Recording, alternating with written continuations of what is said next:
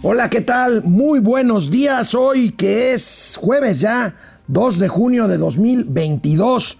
Esto es Momento Financiero. Yo soy Alejandro Rodríguez. En un día complicado para la Ciudad de México, paros de transportistas en diversos puntos de la ciudad.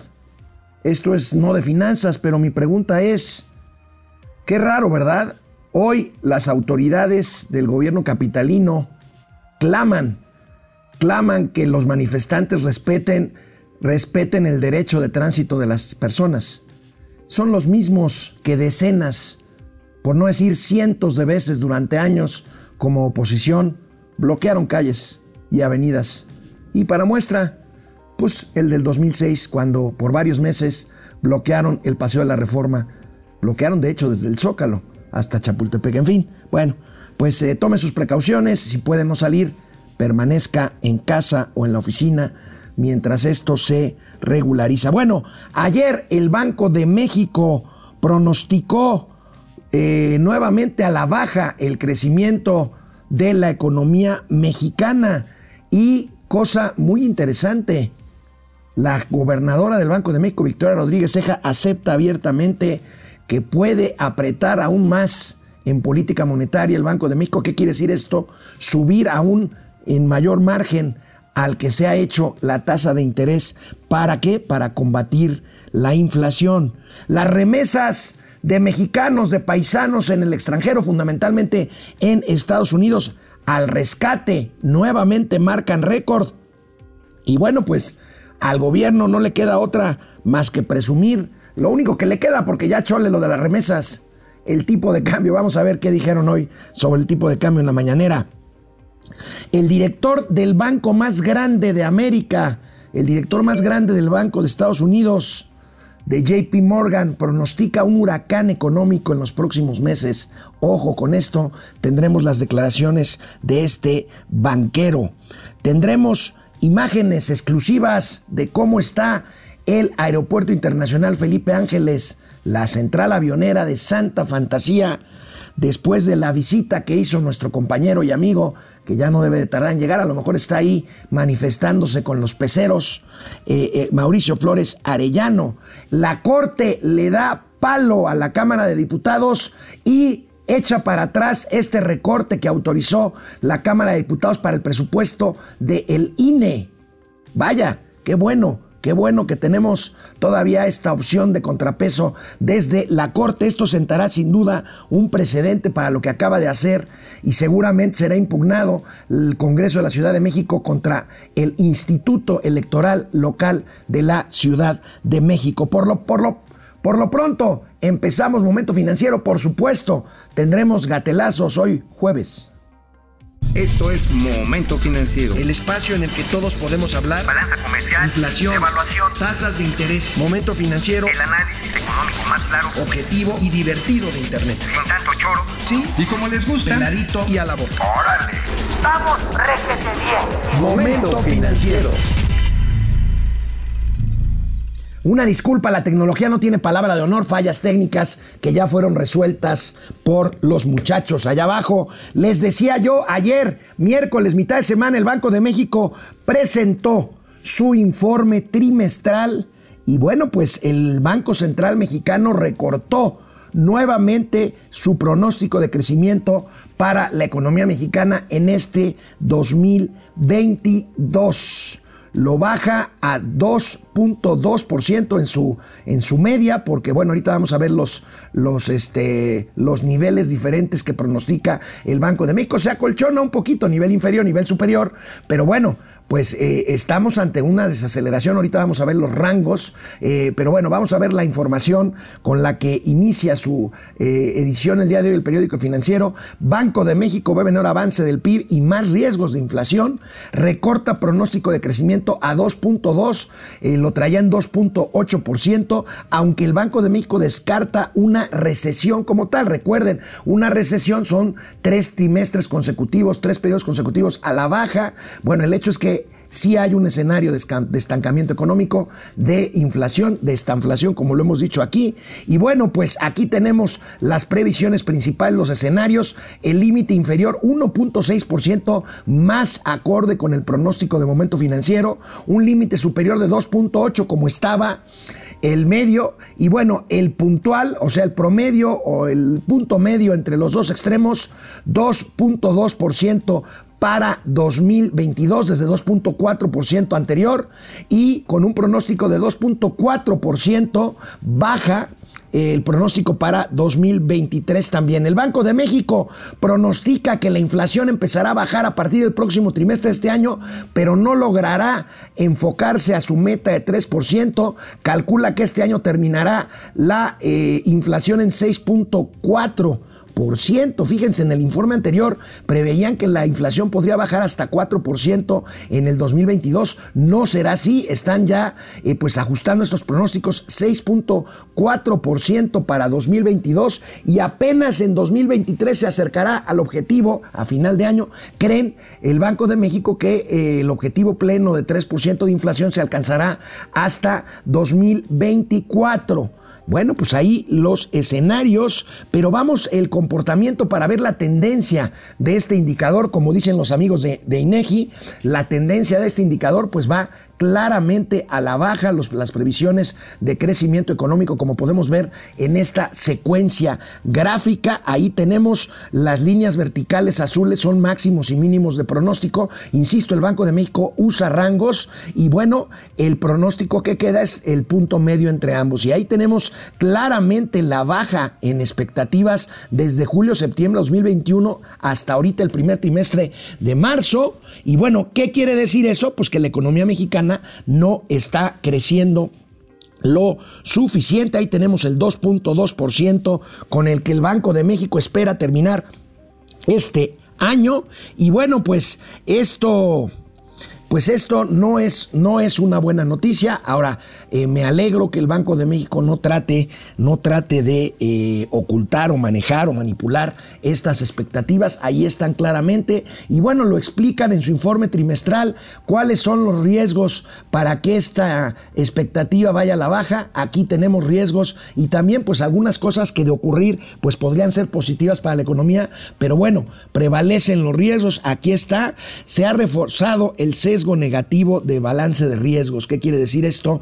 Pues precisamente las condiciones positivas, pero en este caso las negativas con más prevalencia. A la baja, pues una, una menor demanda externa en detrimento de la actividad económica de México. Pues bueno, pues ahí está lo que se está viendo, que se prolonguen las afectaciones al comercio y cuellos de botella eh, logísticos, conduciendo a mayores costos de insumos y de producción. Esto está pues pasando claramente pues por la guerra en Ucrania y por los conflictos con China, condiciones financieras más astringentes y episodios de volatilidad en los mercados financieros internacionales, mientras no tengamos certeza de cuánto más durará el conflicto armado en Ucrania, pues esto prevalece y una recuperación del gasto en inversión menor a la esperada. Bueno, yo no sé quién esperaba que se recuperara el gasto de inversión. Aquí yo sostengo abiertamente que este indicador de inversión se cayó desde que se canceló el aeropuerto internacional de la Ciudad de México. Y bueno, pues ahí está las expectativas a la, a, la, a la baja y al alza. Bueno, lo que puede pasar positivo, que el menor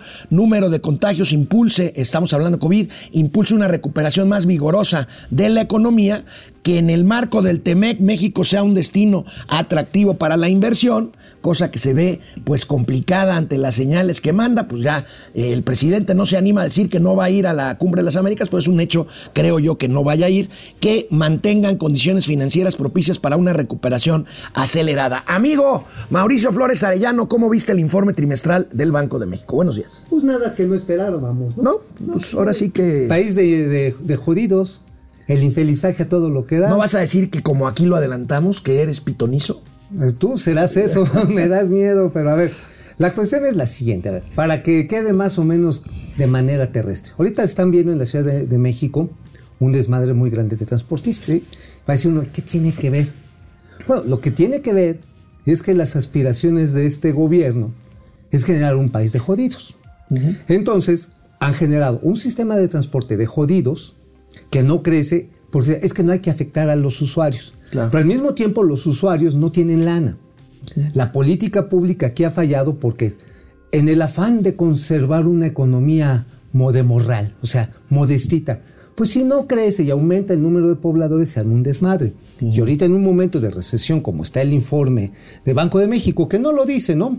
Pues de hecho descartan como tal una recesión. Ah, no lo dice, pero sí es un Bueno, ahorita vamos a ver ¿no? cómo Ajá, qué, qué- qué es lo que es un estancamiento. Sin duda, sin duda alguna. Pero amigo. Y esto- ahorita que hablas de, de- del desmadre que hay en la Ciudad de México, les comentaba ahorita a nuestros amigos, es verdaderamente, pues iba a decir chistoso, pero no sé si enojarme o no, escuchar a Martí Batres A Martí diciendo, Buitres. a Martí Buitres diciendo en un programa de radio, no, nosotros cuando fuimos oposición jamás bloqueamos avenidas. Ah, nunca. Puta, pinche paseo de la reforma. manches. La bloqueó Felipe Calderón a huevo. ¿Verdad? Sí, a huevo. Y Checo Fue- Pérez. Y Checo Pérez, hijos de la chingada. Bueno. Oye, nada más esto, amigo, porque creo que es importante ponerlo así. Por lo mismo que dijo Martí Buitres. Dijo, no, es que hay empresas transportistas que quieren afectar a los usuarios. Otra vez la narrativa. Hay que recordar quién es Martí Buitres. Es el secretario general de gobierno de Claudia Sheinbaum. ¿Quién es Claudia Sheinbaum? La consentida. La corcholata. La corcholata favorita de López Obrador. ¿Cuál es la visión de economía? Una economía de jodidos, Una economía trapiche. de trapiche. Y Bueno. eso obviamente choca con las necesidades y necesidades crecientes de calidad de vida de Cinco pesos el costo en el transporte. De cualquier forma, hay colonias, hay colonias en donde los, los peceros, los microbuses cobran, pues cobran más que eso. Pues claro, porque finalmente es una ficción. Pues sí. Digo, Bueno. allá, por ejemplo, en tu colonia obrera, pues también, ¿no? Por ahí. Se mueve nada. mucho. Tengo buenos amigos ahí en la sí, se te mueve mucho Muy por la colonia obrera. Bueno, pues con estas expectativas económicas, negro es el panorama para el fin del sexenio. Como les hemos dicho aquí en Momento Financiero, pues será un sexenio perdido en materia económica. Tan solo si siguen las cosas como están y por las sea, si previsiones no se agrava. del mismo, si Sí, no se no, agrava. digo, fíjate, si no se agrava, Oye, vamos a ver o esta sea, vamos a pedirle a Santa Claus que las cosas no se pongan Bueno, más culeras. y si no se ponen más graves, ¿saben cuánto vamos a crecer en el sexenio? 1.8%. A ver, si o sea, un promedio, ahorita vamos a ver cuál, vamos a ver esta gráfica ver, de Gaby. Siller. Está. Aquí está. Fíjate, si siguen las cosas como están, o sea, como dice Mauricio, Si si no no, se empeoran, Ajá. el crecimiento promedio por año de Andrés Manuel López Obrador va a ser de 0.3%, amigo. Ahora. o sea, peor que con Miguel de la Madrid. Ahora vamos a ver esto, nada más. Ojo, sucede que si es este punto 3% lo comparamos con la tasa de incremento poblacional, pero sobre todo los que entran a trabajar, ¿no? Ah, que Eh, se está el- un millón de personas al año. Es poco menos. Un poco menos, 800,000. Sí, bueno. Esto significa que va a haber un empobrecimiento tres veces más rápido que con el gobierno de Miguel de la Por Madrid. una cuestión Decisiones de políticas. Claro. Ajá, no, pero también derivado de políticas públicas, porque Miguel de la Madrid nos cargó el payaso porque los sexenios previos, de los que ha tomado inspiración la actual administración, se mamó el presupuesto, de, se, se hizo un desorden, de tal manera que, pues, cuando esto Ayer, tronó, ayer me decía un buen colega nuestro, no les voy a decir el nombre, que cómo se parece este gobierno al de López Portillo. ¿eh? Ah, por supuesto. O sea, además, faltando dos años, se aslocan, se aceleran y ahora ya, paladines de América, cabrón. O sea, ahora, Salvador García Soto, nuestro colega, nuestro queridísimo, Queridísimo amigo, Chava García Soto, un saludo. saludo, anticipa que ya eh, eh, López Obrador le pintó huevos a Biden. Sí, hoy en Ya, su columna, hoy en su huevo. columna Salvador García Soto anticipa esto y bueno, en su informe trimestral el Banco de México también habló por supuesto de la inflación. Y como tal, fíjense, me llama la atención, la gobernadora Victoria Rodríguez Ceja no descarta un incremento mayor. Recuerde que la última Junta de Política Monetaria de mayo, eh, la tasa subió 50 punto, este, medio punto porcentual. 0.5%. Ahora bien, no descarta que este incremento en la próxima reunión de finales de junio sea de 75 eh, O sea, van a meterle de la pata. 75%. Van a meterle la pata. Miren, vamos a ver esta nota y luego está. vemos cómo lo dijo Victoria Rodríguez Ceja. Los aumentos en la tasa podrían ser superiores a los 50 puntos base, amigo. Admite Victoria Rodríguez Ceja. Ahora, primero, primera acotación. Qué bueno que la señora se está alejando de las sugerencias, entre comilladas, de su- Presidenciales. presidenciales, de su ex jefe.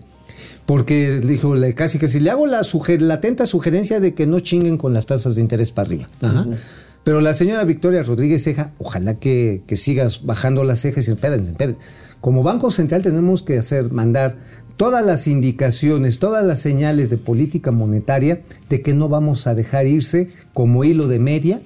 ¿no? Así Van- es. la liquidez del sistema financiero. Vamos a ver cómo lo dijo Victoria Rodríguez Ceja, que todavía hay, que le, ver, hace, Vic. le hace falta un entrenamiento para que sea más eh, elocuente, doña Más Victoria, explícita. más explícita. Vamos a ver cómo lo dice Victoria Dime. Rodríguez Ceja.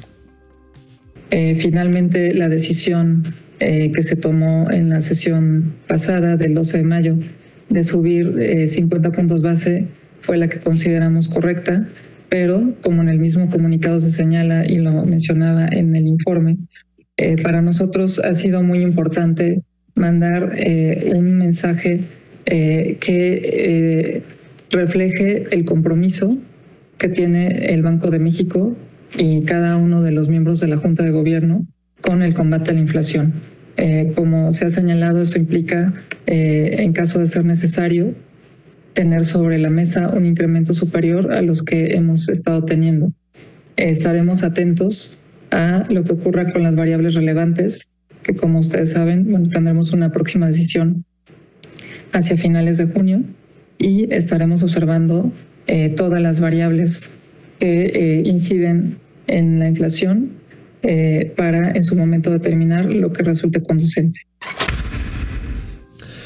Bueno, pues eh, Es una buena noticia que la gobernadora del Banco de México, a pesar de ser tan cercana al presidente, se deslinde pues, de no le la- haga caso. se deslinde de los deseos presidenciales, es. que es Es- decir, es bueno, ¿no? No, de entrada es bueno. Ahora, el fondo de la noticia es preocupante. Sí, ya claro. que no están viendo, Banco Central, que la inflación vaya a mainar. Ya lo platicábamos aquí a través de los, de los datos que nos daban nuestros amigos del Grupo Consultor de Mercados Agropecuarios, pues de que el PASIC, el pa' que te alivianes es como para que te esperes, güey. O para que te espantes. No, para que te esperes. O sea, algún día va a funcionar. Pero mientras ahorita le ha hecho muy, muy poquito al crecimiento de los precios de canasta básica. Bueno, amigo, y con estas malas noticias, las remesas, no me refiero a que el Banco de México haga prevalecer su autonomía, no. Las malas noticias en cuanto a la proyección económica del país. Con estas malas noticias, las remesas Las siguen remesas. y seguirán siendo fundamentales para ayudar a la maltrecha economía mexicana. Hilan ya 24 meses de crecimiento. Ya lo vas a festejar. Solo en ya lo vas abril- a festejar como un logro de, de Ah, tu- bueno, de no, tu no, gobierno. Pues no, no, no. ¿no?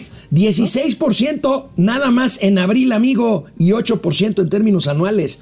Es una barbaridad. 17.240 millones de ver, dólares. de cada- detrás de cada uno de estos dólares hay una historia de sufrimiento, cabrón.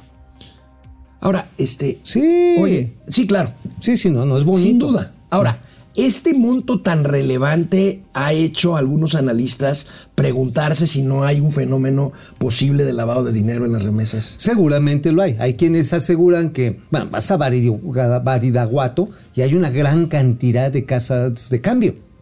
Y ves filas y está documentado, el Sol de México lo ha documentado, en ciertas zonas de Culiacán, Qué bueno es Hiroshi, ¿verdad? El director Ah, de- es muy bueno, muy de Sal- del Sol. del Sol de México. Ha hecho grandes reportajes y lo que escriben es precisamente que se hacen filas de gente y afuera hay un sombrerudo con un morral, economía morral, reciben la remesa y les da 500 varos al que hizo la fila para cobrar. Y todo lo su demás, comicha. Su comicha. Y todo lo demás, venga, venga, venga.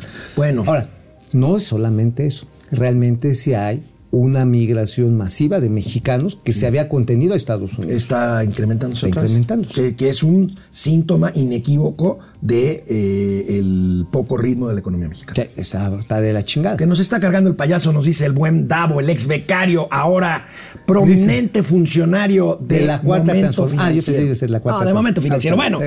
bueno, amigo, vamos antes de pasar al siguiente tema rápidamente, nada más ver la gráfica del crecimiento de las remesas. Es una bestialidad. Sí. Ahora, fíjate que eh, algunos de los eh, antiguos comandantes del farabundo Martí, que hoy es, eh, esos los El guerrilleros. Frente Guerrillero de, de El Sal- Salvador. del Salvador. El Salvador. Se hizo un intelectual destacado en Centroamérica.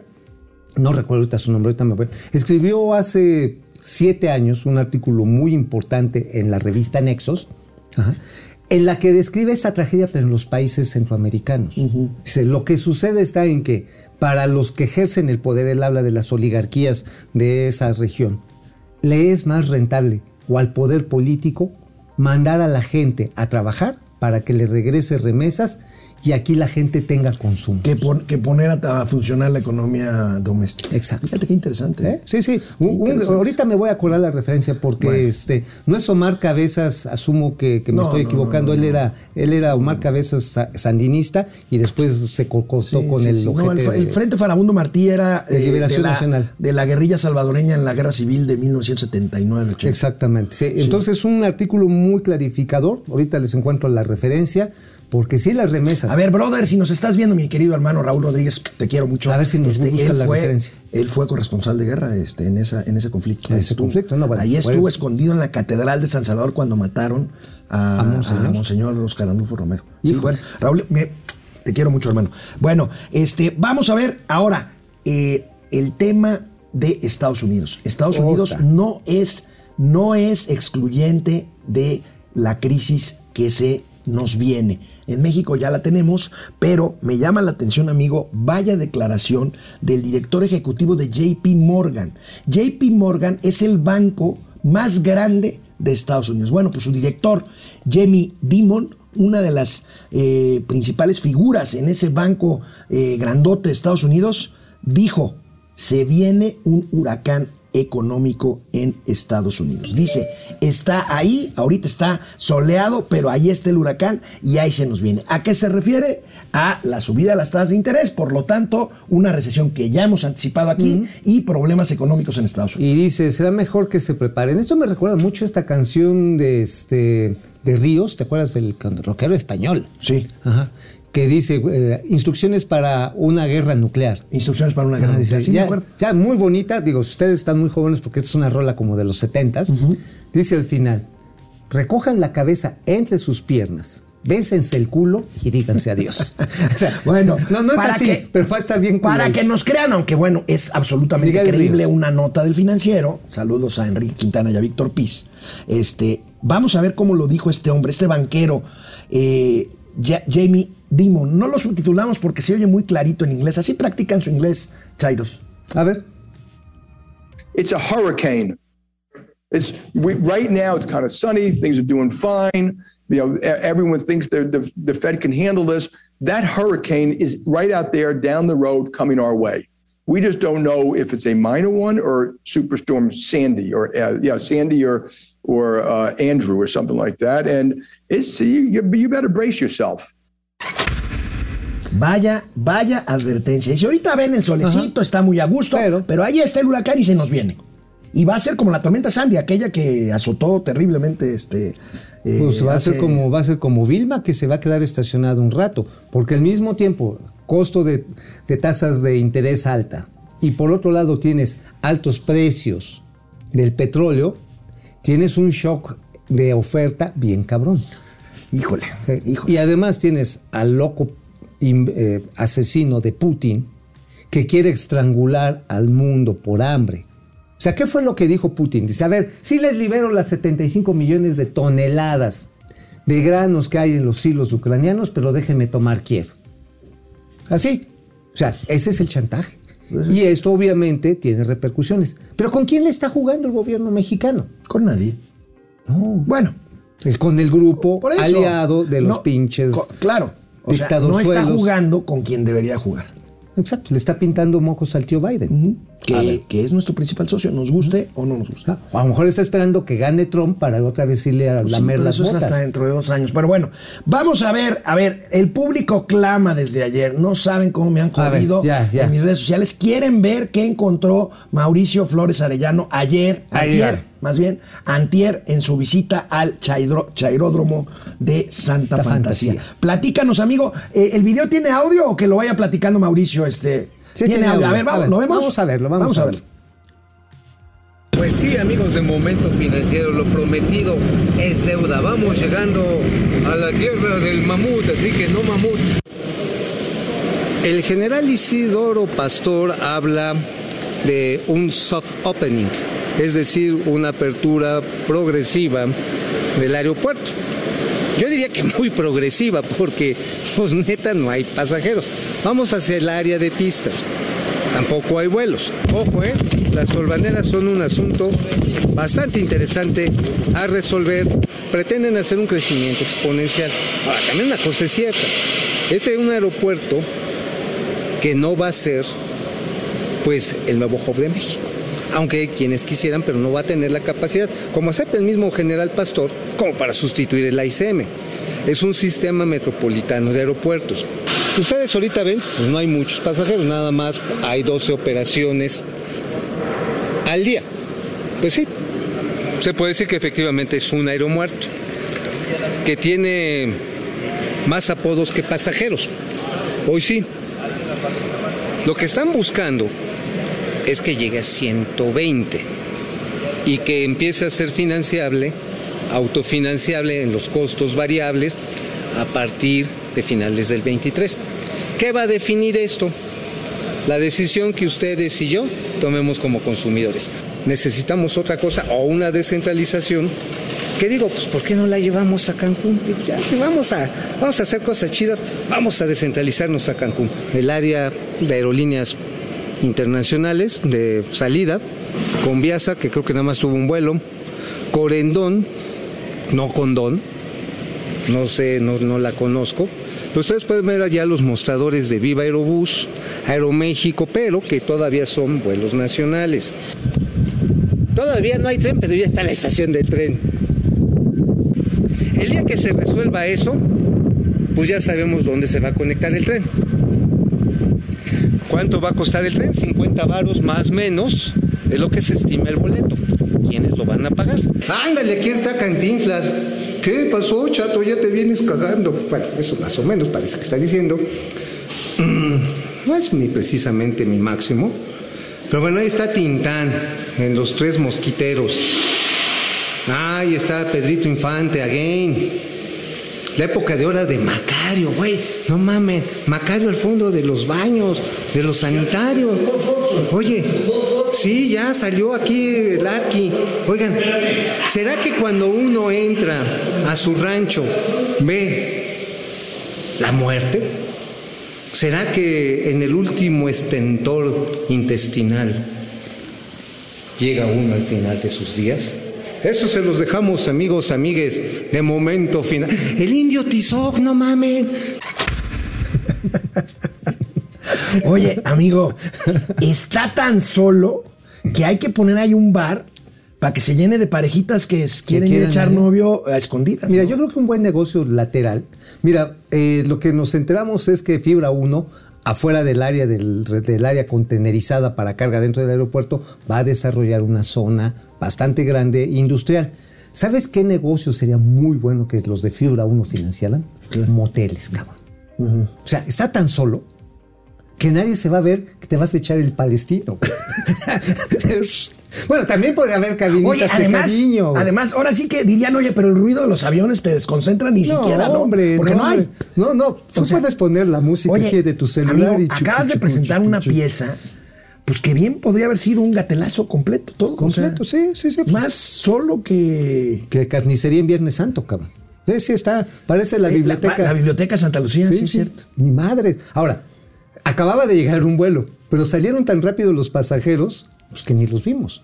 Ahora, tienen tecnología de última punta. La cosa está en que faltan los usuarios. Pues ahí está, pues tiene una torre de control ahí que parece este, falo prehispánico. Y es este, Paque- Maquewali, el garrote ese pues de los pues, guerreros aztecas, bueno. ¿no? Bueno, pues ahí está, ahí está, servidos, amigos, amigues, amigas. Oye, por cierto, me saqué una foto y la subimos a- a- ahí a robado a Momento Financiero con el suegro de los mexicanos, al gran Sammy Hayek. Al gran Sammy El papá Hayek. de Salma. De Salma, vida. sí, sí, sí, este, le mandamos saludos. Yo creo que nos va a regalar algunos boletos para ir a una obra de teatro que él anda apoyando. ¿Con su hija? No, no, no es aquí en México. Oh, no, no, o sea, güey, güey, oh, ¿quieres bueno, todo? no, pues ¿Quieres claro. todo? No, yo, le- Salmita Hayek de Rodríguez. yo le dije, yo le dije, este, yo sé que pues, uno es poca cosa, pero háblele bien de mí. Bueno, que vamos, soy chingón, vamos a una pausa para los comentarios. Regresamos. bueno, este, vamos a ver. Aquí tenemos. Este, hoy es cumpleaños del señor Campos de Máximo. Ah, no me Un abrazo. Oye, ¿cómo Este, sigue de saludcita? Está jodidón, pero. este, Mm. No pesa, pues, está jodidón, pero aquí está, nos está mandando aquí saludos. Jodidón siempre ha estado, Bueno, dice. sí, sí, así guapo, guapo, que digas no mames. A ver, Antonio G. Alcaraz, buenos días a las finanzas del bienestar. Genaro Eric, ya se está inflación, péjele a quien le peje. Si hace esta inflación, péjele a quien le peje. Oye, qué buena frase, ¿eh? Muy buena, Genaro Eric siempre se avienta buenas frases. Eh, Luis Te la voy eh, robar, Pérez, compadre. la inflación del bienestar, chica Pérez, jajaja. Bue a Genaro. Daniel Martínez, qué buen programa, informa y despierta la conciencia, bendiciones. Gracias, gracias, mi gracias. Dani. Tratamos Jesús. Hernández, saludos a todos los esperacionistas. Pupi Noriega, tíos amados, guapetones, chingones, hermoso Eso. día. Gracias por la información, el humor por alegrar el día. Marielos Aguinaga, buen y bendecido jueves. Gracias, igualmente. Saludos. Oye, ya casi se acaba la semana. Ya, güey. No. Chica Pérez, ¿sabían que Quirino Ordaz, embajador en España, puesto por AMLO, es uno de los mejores amigos de Peña, Bebé y su visa dorada en España? Bienestar Pues sí, para Peña, Bebé, huevo. tomen chairos. Pues sí. Sí, a huevo. Pues ahí está el pacto con el presidente López Obrador que sigue diciendo que no se le toque al No, presidente. y digo, pues, ¿qué necesidad tiene? Digo, ese avión no, lo tiene ni Obama, cabrón. No, no, bueno. Daniel Oye, González. ¿te imaginas, te imaginas llegar ahí? No, ¿Cómo no, se no, llama? ya ni me digas. ¿Cómo se llama el este eh, lugar así maravilloso en el que tiene su residencia Enrique Peña Bebé? Ay, se me fue eso. No, es, un, es, es vecino de. En Chamberlain. Es, es vecino de Penélope Cruz y Javier Ah. Chamberlain es así lo más mamón de lo más Lo mamón. más que hay. machuchón que hay. Pero imagínate, llegas, abres la puerta y. Oh, baby. Oh, baby. Bueno, Daniel González. Ay, hasta, me, hasta me dio. La inflación es global, no sea pendejo.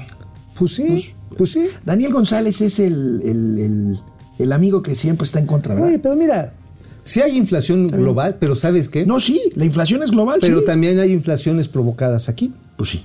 ¿Y sabes cuál es la peor cosa que se está echando aquí? Que se está matando a la gallina de huevos de oro. Además, Daniel, te, tengo, privada, te güey. tengo una noticia ahorita. Quédate, no te vayas a, no te vayas a ir. Se me figura que entras y sales nomás para joder. Está bien. Ahorita tenemos el aumento de la electricidad. Ay, nada más para que te des un Ah, ah, la, la heroica, el patriótico. 10%. aumento. El patriótico- Daniel González, hablen de superpeso. Pues sí. Pues, pues, ahorita vamos a hablar. Es un Vamos gatelazo. Es un gatelazo. Oye, por cierto, Marielos le, quiero mandar, le ¿eh? quiero mandar un saludo a nuestro amigo Código 323, que por cierto. Ah, manda muy buenas cosas. Sí, no, acaba de mandar un video eh, de TikTok. Te lo voy a pasar para gatelazos de mañana, ya no dio tiempo. Está cortito, pero bien cagado. María Los Aguinaga, tío Alex, son mis preferidos para informarme sobre economía y finanzas. Thank you, thank Gracias. Se quedó el tío Mao bien mamut. Bien, mamut. No, sí. pues ya valimos, dice Pepe Huicho, Ráfaga Martínez. Ráfaga, saludos a los microbuseros de las finanzas. Ándale. Rosti, Ah, no, este. Rochi, buenos días, comunidad. Eh, Luis Pérez, a los chilangos los tienen subsidiados la Sí. izquierda, por eso ganan pues sí, cinco pesos cuando el promedio No en otras ciudades es 8 o 9 pesos. Hasta 10 El- pesos. Hasta 10 pesos. No, no, pasas al Estado de México y es 15 varos. Sí, Luis, Luis Pérez, a los chilangos les tienen. Bueno, ya. Ya, Genaro. Eric, el pueblo sabio contra el pueblo sabio, todo por tres pesos. Efren, Así es. saludos al señor de las ligas y al señor de los sobres amarillos. Carlos González, el peso fuerte no le sirve a nadie, ni a las remedias ni a las exportaciones, pues es un buen punto. Cierto. Jacob Frías, pero le van a caer como anillo al dedo a la 4T, ¿no? ¿Sabes, para. Mm. ¿Sabes en qué les ayuda? Para las finanzas públicas de la deuda contratada en dólares. Bueno, Marina Sáenz, remesas demuestran que la situación de México está peor ahora. No hay trabajo y personas que se van por la inseguridad. No. Claro, lavado de dinero. Y lavado de dinero, claro. Luis Pérez. México tiene muchísimo menos poder económico que Estados Unidos, claro. Sí. Leticia Aguilar, Daniel González son economías distintas. Totalmente de acuerdo. Astrea, HTT, entonces, ¿qué medidas se pueden tomar Oye, hay un libro- para evitar que el golpe sea tan gacho? Hay un libro que les voy a recomendar que empieza precisamente haciendo una comparación. ¿Por qué la gente pasando una frontera en el norte del país es próspera en California, en California, Estados Unidos, y en Baja California la gente está jodida? Se llama, Imperio de la ley. entre otros factores, y se llama inclusión política y se llama sistemas distributivos de poder ¿Y productividad? y productividad e incentivos a la innovación. El Se llama el libro ¿Por qué fracasan las naciones? Ah, sí, sí, sí, es este. Es un gran libro, chéquenlo, búsquenlo. ¿Por qué fracasan las naciones? Con que lean las 10 primeras páginas, van a entender mucho de por qué las cosas, no de ahorita, ¿eh? El doctor, este el doctor Amaury. Serrano dice todos los chairos van al cielo, palabras de Solalinde. Jacob Frías, Peranillos de Tlatuani. Ay, no mames. Sí. Gregorio doctor. Cruz, lamentablemente el aeropuerto de. Cancún se satura también. Pues es un aeropuerto que funciona bien el de Sí, Cancún. pero ¿sabes qué tiene? La ventaja que tiene el aeropuerto de Cancún tiene reserva territorial. Sí, tiene para dónde crecer. Tiene para dónde crecer. Ahora, pues va a ser un hub para pues para Centroamérica y Sudamérica. Dice Carlos González, al llegar al Chaifa te preguntan, ¿un rato o toda la noche? cuatro horas, cuatro horas, jefe, nada más cuatro horas. Chica Pérez, repararme. soy tu fan, tío Mau. Gracias, Chica Pérez. Bueno, ahí está. Gracias, José. Israel García López, buenos días, estamos presentes aquí. Seguimos cuidándonos para salir pronto con el caos de los transportistas. Sí, carajo. Tiene puntos a favor y en contra un tema de debatir. Sí, bueno, sin duda. Mira, nada más quiero agregar aquí.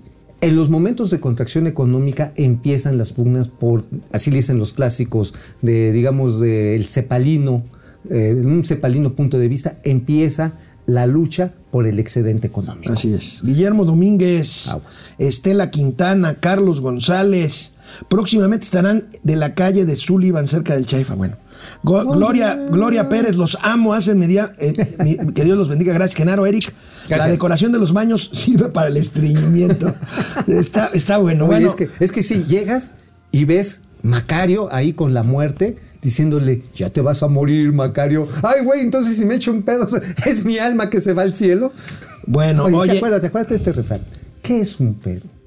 Es el suspiro de una pobre enamorada. Ah, de un culo enamorado. Bueno, es el suspiro que se va al cielo de un culo. Bueno, vámonos a más información. Oye, ¿qué, qué periodo de tiempo es para buscar las notas de, de gráficos Corona? Pues a ver si se las podemos mandar hoy, cabrón. No por eso, pero ¿qué periodo de tiempo que busque? Eh, De noviembre a la fecha. De noviembre. Ese era abril. Noviembre, Sí. abril. Es, es- pero es video, ¿es video?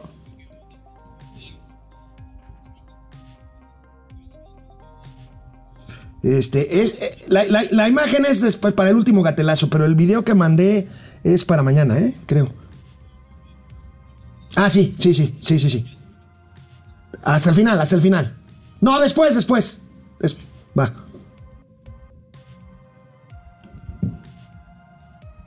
Bueno, rápidamente, porque pues ahora sí nos hemos colgado con esto del aeropuerto. ¿De qué escribiste hoy, amigo, en, la- en el periódico La Razón? Mira, rápidamente, en La Razón lo que pusimos son las decisiones políticas que se están asumiendo técnicas ya en la Subsecretaría de Comunicaciones, de Transportes, perdón, ahí con, con este Jiménez Pons. Rogelio Jiménez Pons fue el que nos invitó a hacer esta gira y dice algo muy claro. El AIFA no va a ser con calzador. Y jura y perjura que no hubo manita de puerco para que las aerolíneas empezaran a moverse. Es lo que él perjura. Ahora, él dice, lo que queremos es probar un sistema metropolitano de aeropuertos y el mercado decidirá. O sea, por primera vez escucho ¿Sensatez? sensatez. E incluso dice, a ver, se tomaron decisiones en base a una decisión política. Ajá. O sea, lo dijo. Sí, ya lo sabemos. Sí, ya lo sabemos. Dice, y dice, y empezó a interferir con las decisiones técnicas del espacio aéreo y de la conectividad terrestre. Entonces, dice, con la seguridad, sí lo dijo con estas palabras, y ahí viene, no se juega. Incluso no les gustó lo que dijeron los pilotos, que ayer aquí reportábamos, la Asociación No les Internacional gustó, de que no les Pilotos. gustó. Dice, no nos gusta, pero estamos en la misma vía y vamos a conversar. O sea, güey, hasta que escucho palabras sensatas, a ver, haya sido como haya sido, ahí está el AFA. Y aguantó vara, porque, oye, le digo, Rogelio, pues todavía le falta la I. Dice, pues ahí está la, aerolínea venezolana. Le digo, güey, nada más hicieron un vuelo, eso entonces es internacional. Nada más se reía. Y también le hice la misma chanza al, al general este, Pastor. Dije, oiga, este, ¿y como para cuándo vamos a ver personas aquí? Nada más se ríe. ¿Qué, qué te dijo el general? Dice, vénganme a entrevistar. te va a meter al calabozo, güey. No, hombre, dice, vénganos a entrevistar. Yo creo que nos quieren meter a los dos a la- al botiquín. No, pero ¿sabes qué? Neta, neta. Hay que hacer un programa desde allá. Porque dice, es más, vengan en la noche. Yo creo que hay dos por uno. No, no, no, no, no, es que ya, ni de locos. es que ya va, ya va a empezar los vuelos nocturnos. Juro que pago por verlo, güey. Bueno, pues a ver si hacemos algo por allá. Bueno, también de aviación escribiste en El Independiente, amigo. En el Independiente lo escribimos de una manera ya más técnica, porque hay un espacio más grande. Y lo que estamos exponiendo ahí es precisamente los puntos en los que están empezando a trabajar ajá, para lo que ayer te encabronabas. Ajá, la- el diseño de la fraseología. Ayer tuve la oportunidad de hablar con varios pilotos, con algunos este, representantes de controladores aéreos. Me decían, mire, se- las pláticas van avanzando. Obviamente después del ramalazo que le sacaron a la FAC, ya ves que aquí lo dimos a conocer, de que se estaba haciendo pendejo con los datos de los incidentes, pues ya se empezaron a decir, bueno, sí, sí hay información. O sea, finalmente, la presión, y no lo digo por mí, yo creo que todos los medios que hemos estado haciendo un trabajo persistente para decir, güey, la estás cagando, no nos vamos a, a meter en un pedo, y la misma ciudadanía, y los de las organizaciones vecinales de no más ruido, etcétera, finalmente han llevado a la necesaria configuración de soluciones. Todavía no saben si van a regresar a las rutas anteriores. Yo, yo creo que eso es lo. Pero es que, a ver, es que no es como bajarte del coche azul y subirte al coche verde, güey. O sea, tiene todo un procedimiento. Entonces, lo que están ahorita, y eso lo platicamos en, en- en el Independiente, es todavía ver si la capacitación de los controladores aéreos, que ese fue el pedo, uno de los pedos, es uno de tantos. Si se les capacita correctamente, pueden hacer algo mejor y aprovecharlo por lo que ya se pagó, o si eventualmente hay que hacer una auditoría y regresar al anterior. O sea, no adelantar pasos, ¿no? Bueno. Ahora, ah, oye, nada más esto. Y ya les vamos a platicar mañana. Los pinches robos de documentos, laptops al interior de CENEAM, cabrón ¿Pero es por ratas o por ocultar algo? ocultar información. Es más, mañana les voy a hablar de la novia del aire. Voy a echar a perder un idilio, cabrón. Ándale, bueno. Pues ahí está. Ok, que pase el desgraciado o la desgraciada. Está bien. Bueno, que cojan es su problema. No, ya. Pero ¿sabes cuál es el problema? Que se chingue la información. Pues sí, bueno, una noticia importante. Eh, en una decisión que seguramente sentará un precedente, la Suprema Corte de Justicia de la Nación invalidó aquella decisión que reportábamos aquí hace algunas semanas de la Cámara de Diputados en el sentido de recortarle el presupuesto al Instituto Nacional Electoral. En esta estrategia de la 4T por asfixiar al Instituto Nacional Electoral y promover una ley electoral a modo para controlar las elecciones desde el gobierno federal. Aquí tenemos esta nota que, amigo, es importante. Son, estamos hablando que se anula por decisión de la Corte un recorte, valga la eh, Redundancia. un recorte de 5 mil millones de pesos al órgano Se electoral. ordena reponer el presupuesto. ¿Te acuerdas que este era nada más ni nada menos que el garlito para atacar desde el proceso este de la revolcación del malgato, perdón, revocación de- del mandato, para decir, es que el pinche INE está en contra de que elijamos a nuestro presidente López. Ah, o sea, eso era lo que sea Mario Delgado y toda su banda de secuaces. Gutierritos que hoy salió a decir, no, vamos a mantenernos. ¿Por qué? Porque los consejeros tienen que ganar menos, puras. A ver, pero era para desmantelar al INE y justificar lo que finalmente sucedió, el fracaso de la pinche consulta de revocación del mandato. Ahora, hace algunos días eh, el Congreso de la Ciudad de México, el Congreso local, aprobó lo que querían hacer a nivel federal para desmembrar, para quitarle fuerza y presupuesto al Instituto Electoral de la Ciudad de México. Con este antecedente, seguramente cualquier controversia sobre esta ley que aprobó el Congreso capitalino, pues será eh, controvertida y será rechazada. por Ahora, el camino que va a tomar el gobierno de Morena es ir atacando todos los institutos electorales de los estados, porque sabe que llegar al INE federal, ahí va a topar con chilote. Por eso, pero con este antecedente de ayer se sienta jurisprudencia y cualquier controversia, cualquier decisión de congresos locales, pues podrá ser rebotada o ateada o paleada por la Suprema Corte de Justicia. Exactamente, entonces eso es interesante.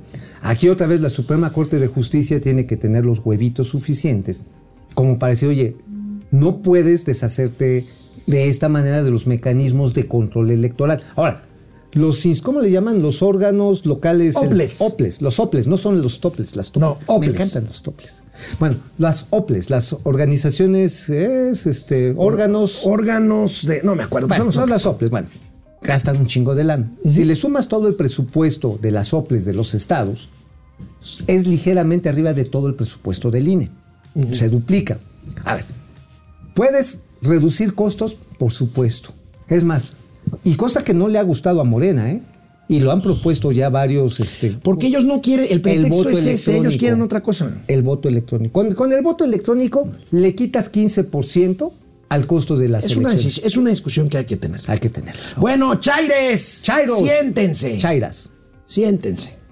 La tarifa eléctrica, por supuesto, van a decir, pero es la de alto consumo. Ahorita Mauricio nos va a explicar la diferencia entre la, tari- la tarifa eléctrica de alto consumo y la tarifa doméstica. Bueno, la tarifa eléctrica de alto consumo registra un incremento de 10% según datos de la misma CFE. Aquí tenemos la nota, amigo. El consumo, más bien la tarifa, a el tabulador para junio se calcula que esta habrá de subir 10% en lo que va del año.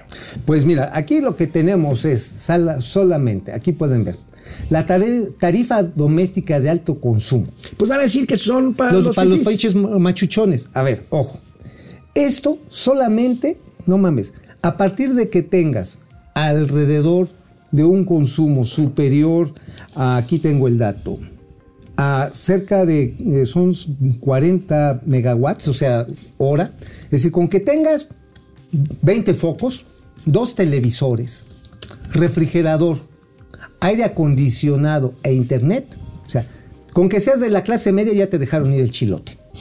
O sea, con eso, pero ni siquiera no te estoy hablando de aquel que tiene el jacuzzi, que tiene la discoteca y el bar iluminado, no aquel güey que tiene este, que su cocina parece puesto de tacos de barbacoa así con un chorro de luces. No, no, estamos hablando de que esto aplica para aquellos que tienen un consumo muy, muy, este, muy este, estándar. ¿En qué momento cambia?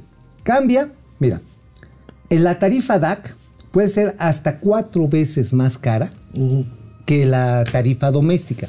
Que está subsidiada. Está subsidiada. ¿Cuál es la ¿Qué necesitas consumir con la tarifa doméstica? La tarifa doméstica necesariamente tienes que estar, pues mira, tienes que estar bien jodido. Para llegar a la parte más alta son 500 kilowatts hora acumulado durante las- los últimos seis bimestres. ¿Qué significa 500 megawatts hora? Si lo divides por bimestre, son 200 megawatts. Ajá. 250 megawatts. Esto te lleva a que más o menos, si lo divides entre tres, estás hablando de 800, de, sí, de 800 eh, megawatts. 800 megawatts, este, no, 80 megawatts día. Más o menos, 80 megawatts día. Esos 80 megawatts días, amigo, te los chingas con que dejes prendido el internet de tu casa con los equipos que te acabo de describir. Bueno. Con eso. O sea, a la clase media se la está chupando el diablo. Ahora, porque quien tiene lana, pues tiene controles inteligentes, se sale de una habitación y se apaga. Pero amigos, amigues, chaires, si no quieren terminar viviendo debajo de los puentes, antes de dormir apaguen las luces, cabrón. Está bien, bueno, vámonos a un corte para regresar con los gatelazos, que ya se acaba esto. Bueno, Aleluya Lecky dice, México está en una burbuja económica que reventará en 12 meses justo con las campañas presidenciales. no- Así es. Fernan- Oye, ¿sabes qué hay rumor hay? ¿Qué rumor hay? De que pasando las elecciones de este domingo viene el gasolinazo. Pues es que ya no, ya no pueden mantener esto. ya no hay manera, Ya no hay manera. ya no hay manera. Por más que digan que... Que sí, que el- la gasolina del bienestar, bienestar, mi... Le- Fernando González, no podemos esperar noticias reales de la 4T, por eso vemos Momento Financiero. Ah, Bien muchas hecho. gracias, gracias. León Cabrera, buen día a todos desde CDMX. Eddie Camacho, deben aplicar la tarjeta INAPAM al transporte de pasajeros, cobran lo que quieren. José Almazán Mendiola, la en última algunos vez. lugares hizo conurbados sobre todo. ¿eh? Pero en transporte público, ¿eh? no transporte privado. Oye, pero por cierto, concesionado, ¿no? Concesionado, quiero decir. Concesionado. José Almazán Mendiola, la última vez que Morena pidió apoyo para damnificados, creó un fideicomiso con lo cual la BOA introdujo 80 millones de pesos de origen incomprobable a la campaña electoral y los usó para la compra de votos. Pepe Almazán, tienes Se toda la razón. Martí Batres organizando una colecta para apoyar a los damnificados por el huracán Ágata en Oaxaca de hace dos días. Martí, para eso era el Fonden. Para eso era. Tu patrón se llevó la lana del Fonden para otras cosas. Para eso era, papacito. Ah, para Bueno. chingarse la, la Mau campaña. Ríos, buenos días, Ciro y Epigmenio de las finanzas. Qué chingados. pues. Yo soy epidemio. Epidemio. Epidemio. Bueno. Mau Ríos, ¿qué tal? Ah, no, epidemio en barro. Epidemia bar. Mau Ríos, ¿qué tal va su día en la maravillosa e única CDMX? Muy bien, Mau, gracias. eh. Padre en el análisis superior dice: Buen día, Johnny Depp y Amber Heard de las finanzas. Oye, por cierto, este Johnny Depp se salió con la suya. Pues sí, ¿eh? pues es que, güey. ¿Eh? Pues bueno. Padre, el análisis superior, manifestarse es un derecho, bloquear avenidas y joder al prójimo es una mentada de madre.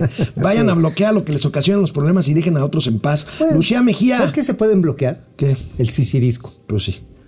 Lucía Mejía, buen día, chavos de las finanzas. ¿Qué tal los bloqueos de los transportistas en CDMX? Cris la Ayala, abogado. ¿Qué onda, abo? ¡Qué gusto! Cris. Queridos financieros atómicos, qué gusto poder volverlos en vivo, Ay, verlos en vivo.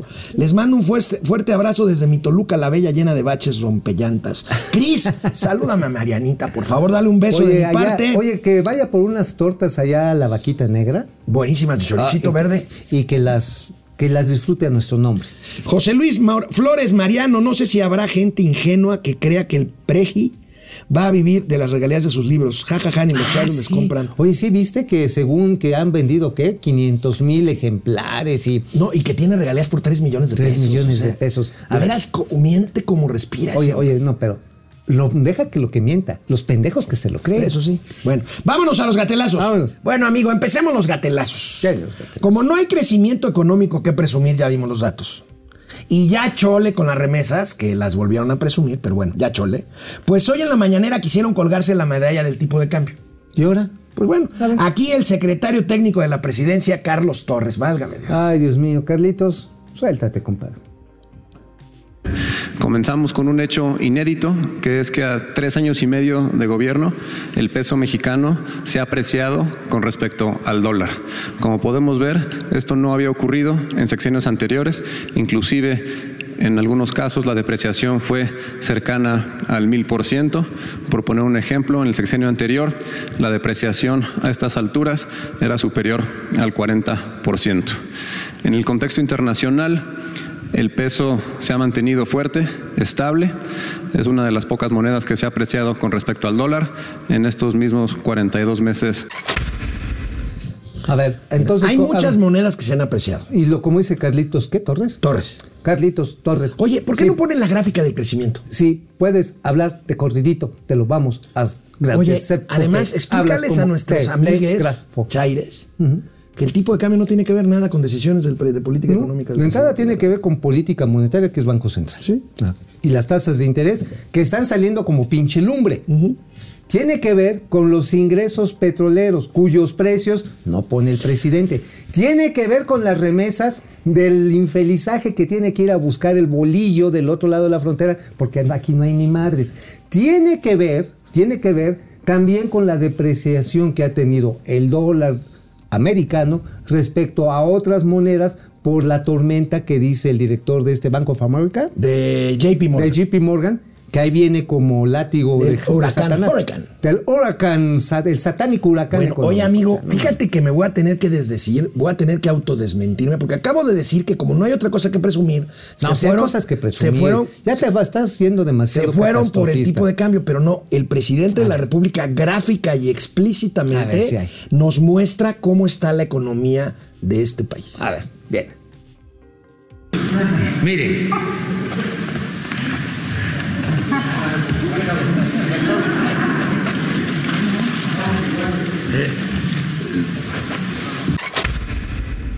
Más Pues sí. claro, Sí, no hay lana. Más claro no hay lana, agua, no hay lana, no hay nada. No hay, no hay. Oye, pero a ver, ¿de veras es meritorio un presidente que no sabe hacer un cheque? Que no tiene una tarjeta. bueno, ya no se usan los cheques, Bueno, ve, pero él decía es que no tengo ni chequera, que no tiene tarjeta. tarjeta de crédito, y no trae, pues según esto trae 200 pesos. Ya se los chingó. Oye, Bueno. De veras, ¿es un ejemplo a seguir eso? No. Bueno, y otra vez, amigo, como no hay noticias, pues el presidente revive su, Felipe anima- Calderón. su animadversión. Ahora, el horario de verano. Ah, Dios. carbón, favor. Diga- dicen que provoca males a la salud. Hagan ustedes el favor. Yo me lo ando medio apendejado, pero ya es normal en mí. A ver.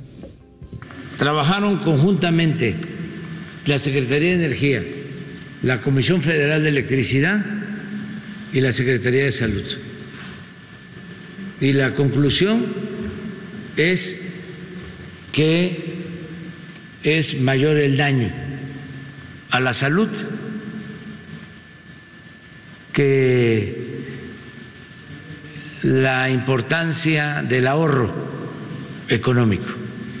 Además, lo del ahorro, que según las estimaciones es de alrededor de mil millones de pesos al año en todo el país,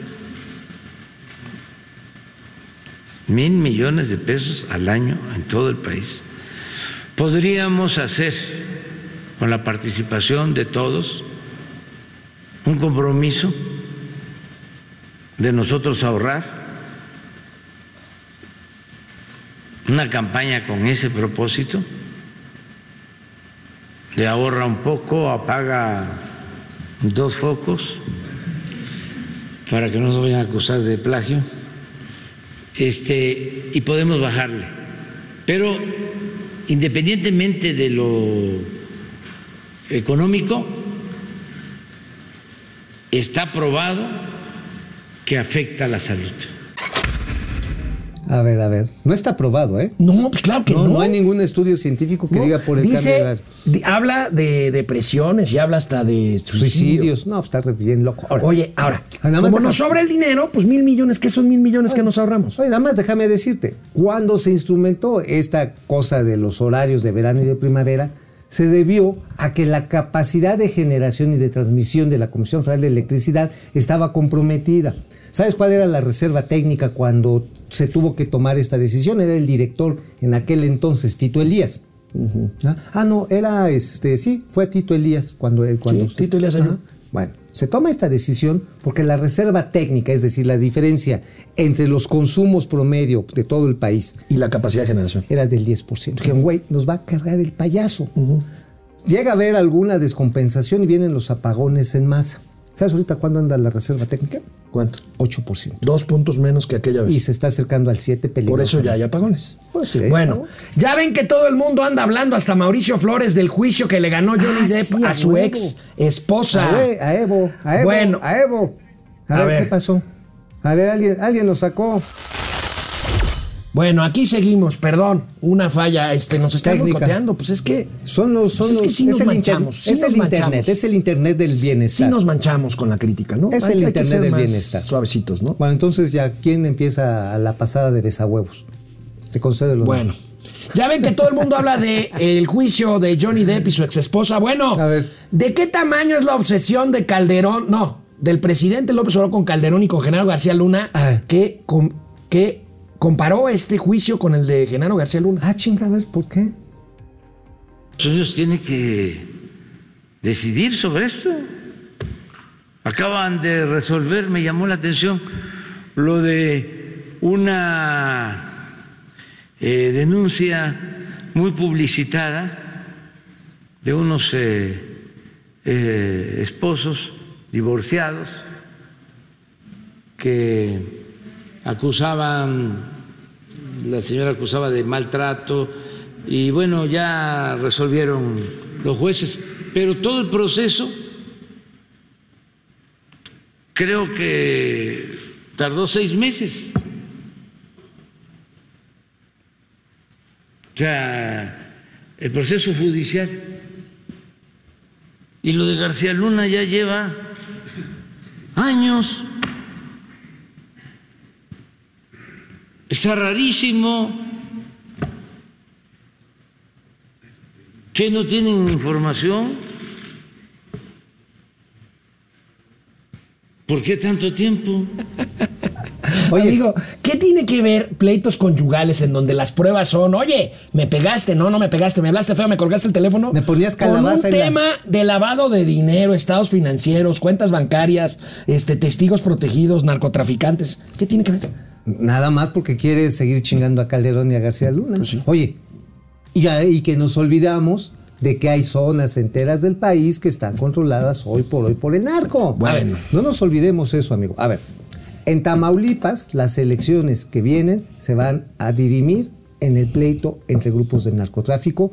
Y hay áreas de Durango, el Triángulo Dorado, que el presidente dice, el triángulo de la gente buena y honesta y trabajadora, donde la Guardia Nacional no entra, pero ni a desayunar, cabrón. Con eso te lo digo todo. Bueno, vamos a las dos últimas imágenes de los Vámonos. gatelazos. Tenemos a Vicente Fox Quesada A ver, haciendo un gatelazo en Twitter. No manches, a ver. No manches, güey. ¿Qué Martita no le revisa su ortografía? Pues yo creo que ya Martita no le revisa ni el Ve zipper. este, este eh, tweet. Ahí está el ogro con H, filantrópico, el del dictador, el narcopresidente. ¡Vamos, con Vamos a per- grande! A permitir que nos siga pisoteando. Pis- pis- pisotea- Vota por Va por México. Pues así no van a votar, presidente Fox. Oiga, mejor, ex- expresidente Fox, mejor usted vote para ir a la escuela otra vez, cabrón, no manche. Bueno, y tenemos una última imagen que tú me mandaste ahorita, un cartelazo, a ver. Ahí va, échela para acá. Johnny Depp será recordado como el primer hombre que le gana una discusión a una mujer. Y A además huevo. con respaldo judicial. con respaldo todo, ¿no? judicial. O sea, Viva, viva. caballeros, tenemos un héroe. Caballeres. Caballeres, tenemos finalmente una victoria. Johnny Depp, héroe Después- del género masculino. Nos vemos. Después de miles de años de sujeción. Es, es Estoy emocionado. Estoy emocionado yo también. Nos vemos mañana. Nos vemos.